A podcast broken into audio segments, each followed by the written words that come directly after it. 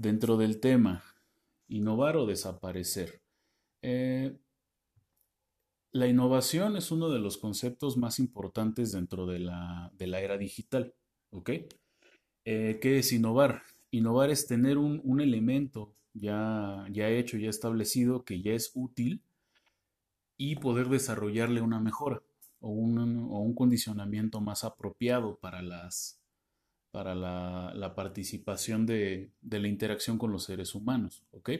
Las innovaciones pueden ser técnicas, las innovaciones pueden ser eh, físicas, eh, incluso hasta de, precio, etcétera, etcétera, etcétera. Eh, el hecho es poder ejercer una mayor participación con, los individuos, es decir, que nosotros nos sintamos mucho más atraídos hacia, estas innovaciones, ¿ok? El concepto de desaparecer o por qué, por qué es innovar o desaparecer. En muchas de las ocasiones, cuando no se tiene una, una aproximación real con los seres humanos en cuanto a la utilización de estos artefactos tecnológicos, tienden a desaparecer. Esto no ocurría en, épocas pasadas. Digo, por ejemplo, eh, el encendedor fue uno de los inventos más innovadores en su, en su época, eh, pero debido al costo se tuvo que cambiar a un artefacto mucho más, eh, un artefacto mucho más barato, ¿ok? Eh, este artefacto mucho más barato serían los, los fósforos. chicos, por ahí, bueno, si alguien tiene dudas, se las resuelvo, nada más que muten sus micrófonos para que todos podamos escuchar, ¿vale? Eh, decía, se genera el, artefacto llamado encendedor eh, y posteriormente, debido al alto costo, se, crean los fósforos. ¿ok?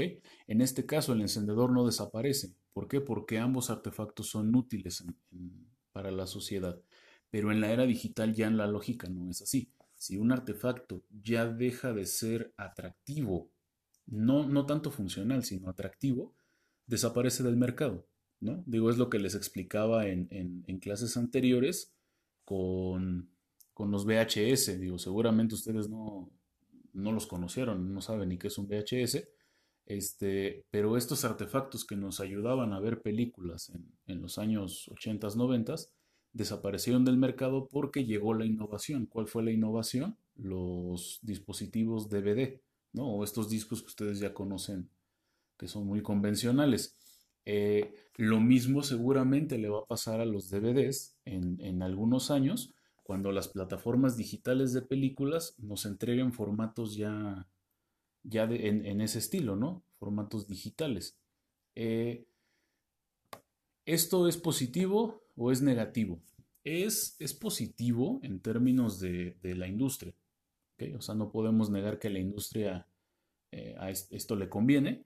Eh, pero el efecto negativo es que empezamos a generar bastante basura tecnológica. A lo mejor no sé si alguno de ustedes ha escuchado el término basura tecnológica, pero son todos aquellos artefactos que ya no tienen utilidad, que son de orden eh, tecnológico y que generalmente en muchas de las ocasiones los elementos más importantes o los elementos de más eh, de mayor presencia en el artefacto no pueden ser reutilizables. ¿no? Digo, por ejemplo, si yo desecho un teléfono celular, pues puede ser que la carcasa la pueda reutilizar. Puede ser que, que a lo mejor la pantalla, algunos botones, puede ser porque es plástico o vidrio.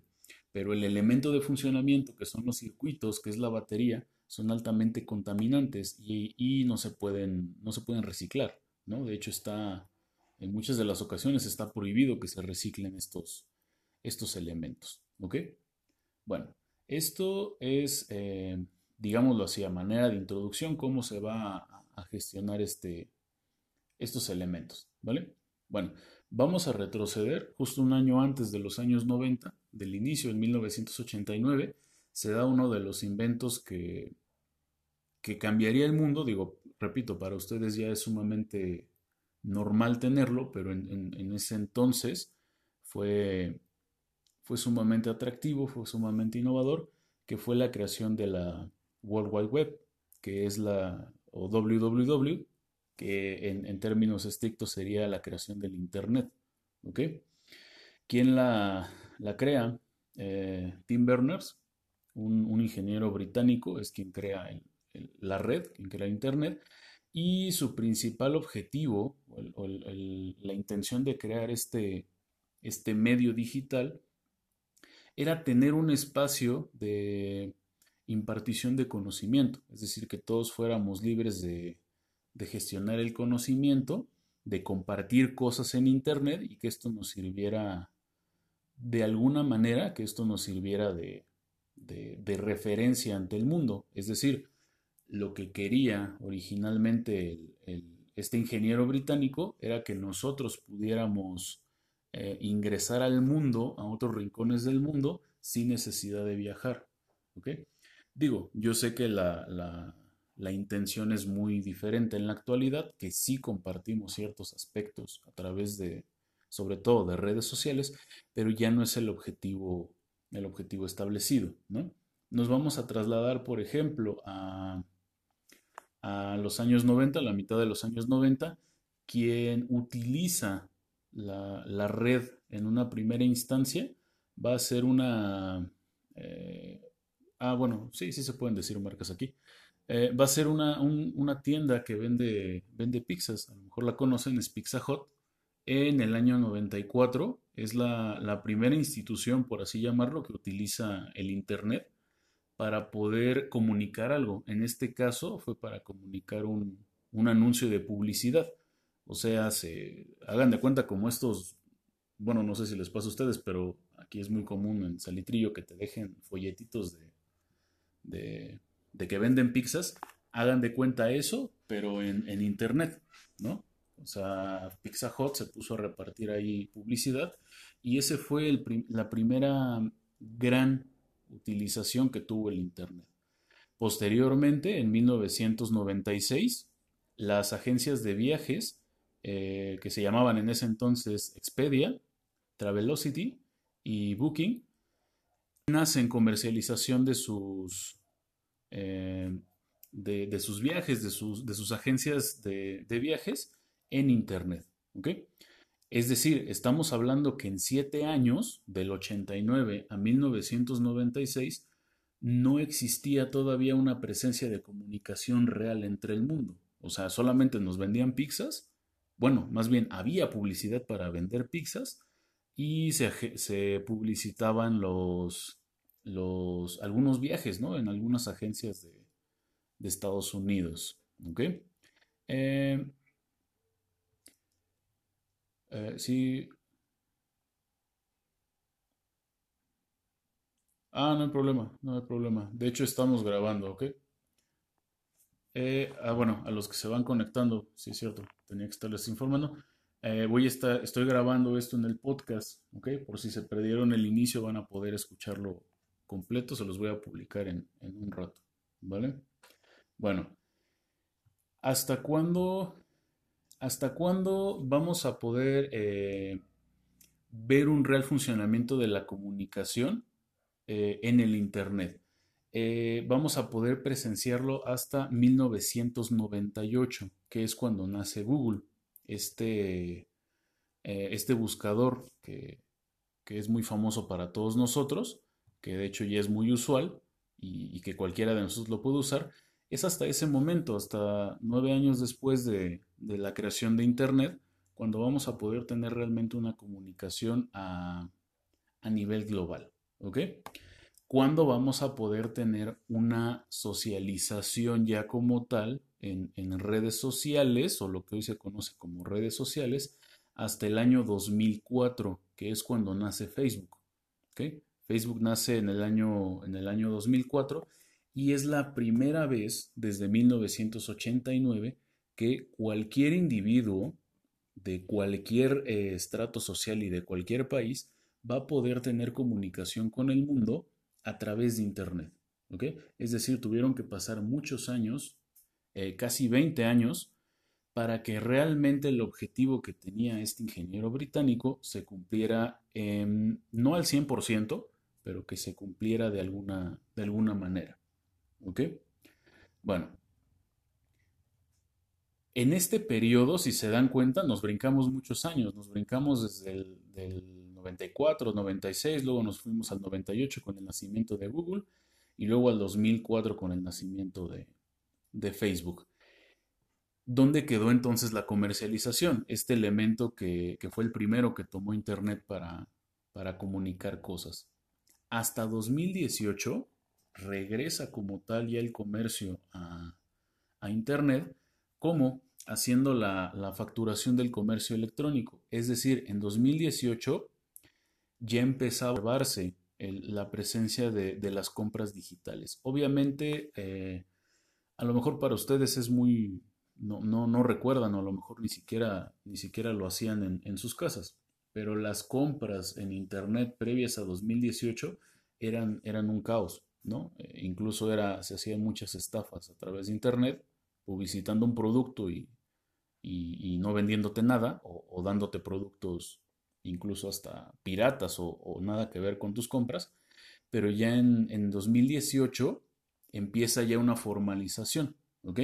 Y en 2019, 2018, 2019, ya podemos ver a estas grandes empresas de comercialización dominando el, mundo de Internet. Es decir, eh, podemos observar a Mercado, Mercado Libre, a Amazon, que tal vez es la, tienda más importante del mundo, eh, y comercios o ventas, ventas locales.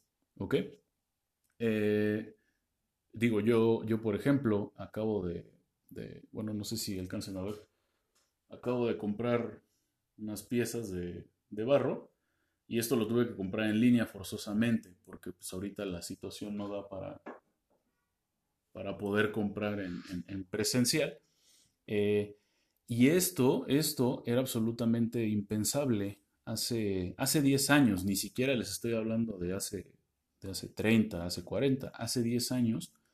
Eh, nosotros no podíamos pensar esto porque eh, las condiciones, nosotros pensábamos que iban a ser completamente perpetuas, no, no pensábamos o no, ni siquiera visualizábamos que, que el Internet pudiera ser útil, o sea, ya ni siquiera que pudiéramos comprar, sino que el Internet pudiera ser útil en algún momento de nuestras vidas.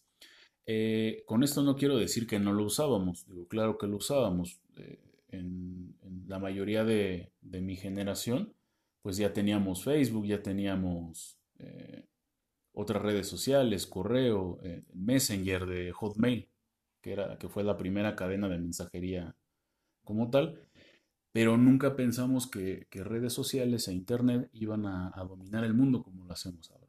Vaya, les estaba compartiendo a, algunos alumnos de bachillerato en una plática que tuve con ellos igual en videollamada, eh, que cuando a mí me toca como estudiante en, la prepa la, epidemia de influenza en 2009, si no me equivoco, este, nosotros no teníamos estas condiciones, o sea, no podíamos pensar en ese momento que nuestros profesores se iban a sentar y nos iban a dar clase a través de, desde sus casas a través de una videollamada. De hecho, las videollamadas no existían propiamente en ese entonces, ¿no? Eh, incluso incluso les, les, hacía el comentario que en ese entonces Facebook tardaba como una hora o 30 minutos en cargar una fotografía, algo que hoy es, es completamente sencillo y fácil, ¿ok?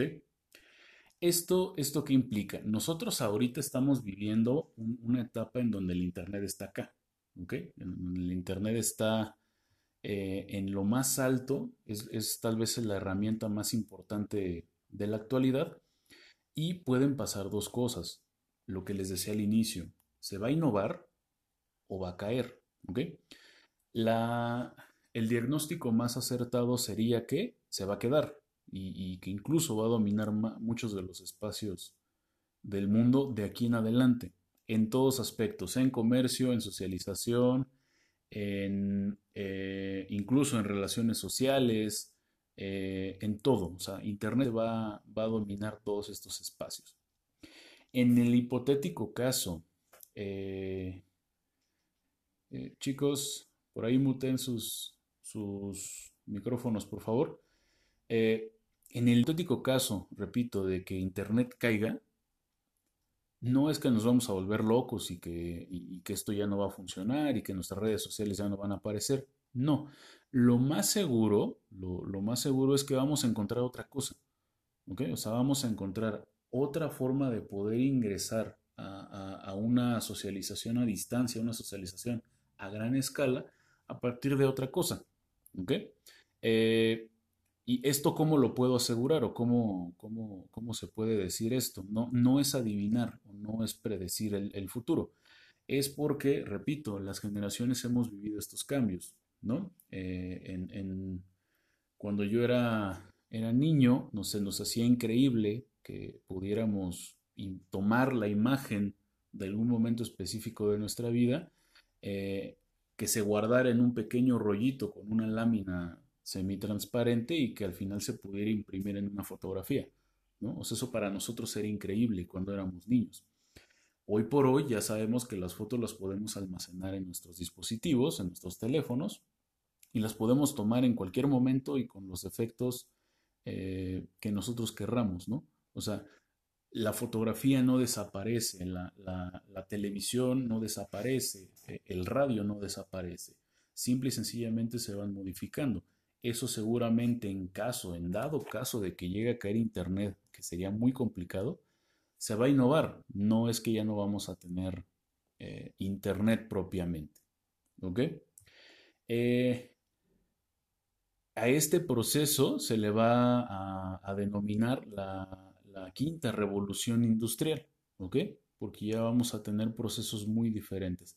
De hecho, bueno, por ahí he leído que tal vez no se dé, pero por ahí he leído que eh, tal vez vamos a empezar ya la quinta revolución eh, industrial o hasta la quinta revolución digital.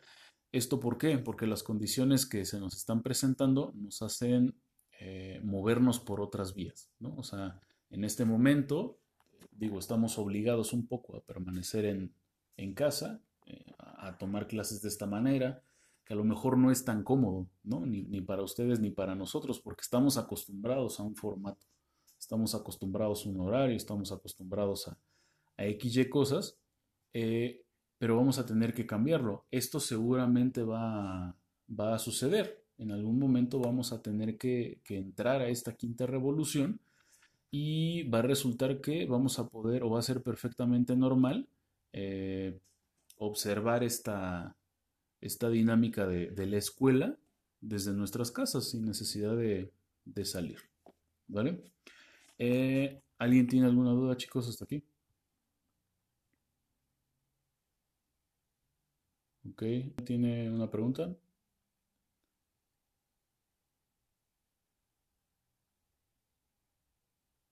Bueno, chicos. Vale. Eh,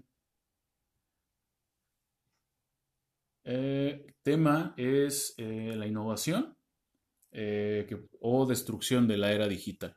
¿Ok? Bueno, para, para poder cerrar antes de, terminar la sesión,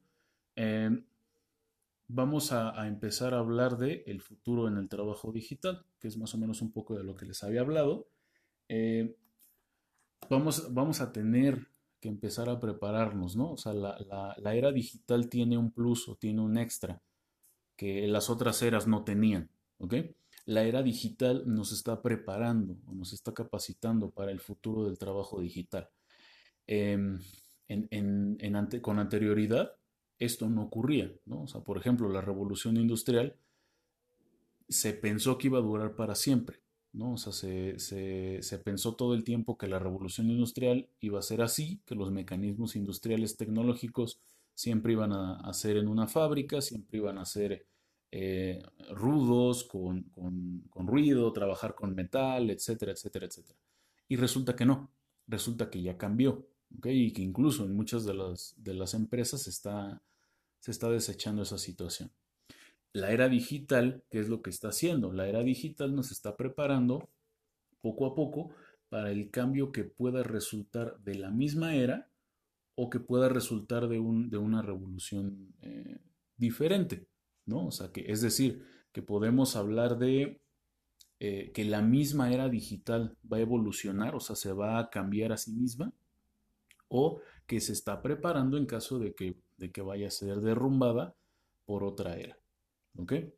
Eh, esto lo podemos observar en, eh, en el Foro Económico Mundial. Hay un libro que se llama La Cuarta Revolución Industrial, que es, es publicada en 2016, en donde hablan de esto, en donde los roles de trabajo, los roles profesionales, deben estar ya más apegados a las TICs, a las tecnologías de la información y la comunicación, eh, para poder combinar y compaginar los elementos tecnológicos que ya no sean solo una herramienta extra o una, herramienta que puede estar por ahí, sino que ya sean la herramienta principal. Es decir, hagan de cuenta que era como, como lo que yo hago en, en las clases cuando, cuando íbamos normal, pues yo la mayoría, o si no es que casi todas mis notas las tengo en el, en el teléfono, ¿no? Ya utilizo mis archivos digitales porque así evito la utilización de papel. Para mí es mucho más sencillo trabajar desde la computadora y guardar todo en el teléfono, eh, etcétera, etcétera, etcétera, ¿no? O sea, este es un pequeño cambio que seguramente me va a traer ventajas en un futuro cuando yo quiera ya ingresar en esta quinta revolución industrial y en, y en algo en donde ustedes tienen tienen amplia ventaja que ustedes ya nacieron con el cambio como tal, ¿no? Ustedes ya, para ustedes esto es perfectamente normal, ¿no? Solamente los que tenemos más de, o bueno, los que tenemos entre 25 y, y 35 años, somos los que cada, en cada década nos vamos encontrando con una cosa diferente, pero ustedes no, ustedes ya nacieron con el cambio, ustedes ya tienen presente esto, ¿ok? Entonces, no hay ninguna duda, chicos. Vale.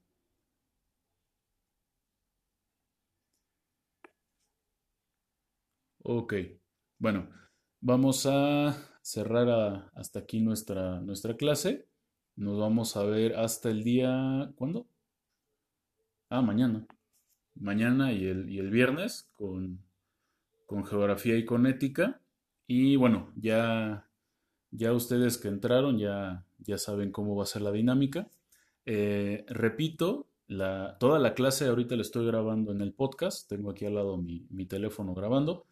Este, por si quieren volver a escuchar o por si entraron tarde por alguna situación, para que puedan volver a revisarla.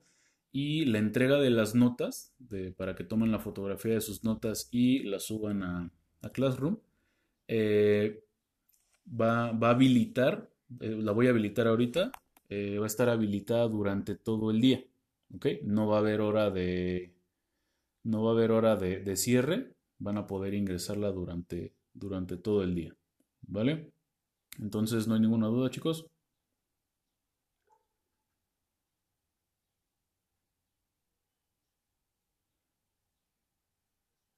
Vale. Ok, chicos. Entonces, si no hay, si no hay dudas, este, Vamos a, vamos a concluir aquí la clase y nos vemos el día de mañana. ¿Vale? Vale, hasta luego, cuídense.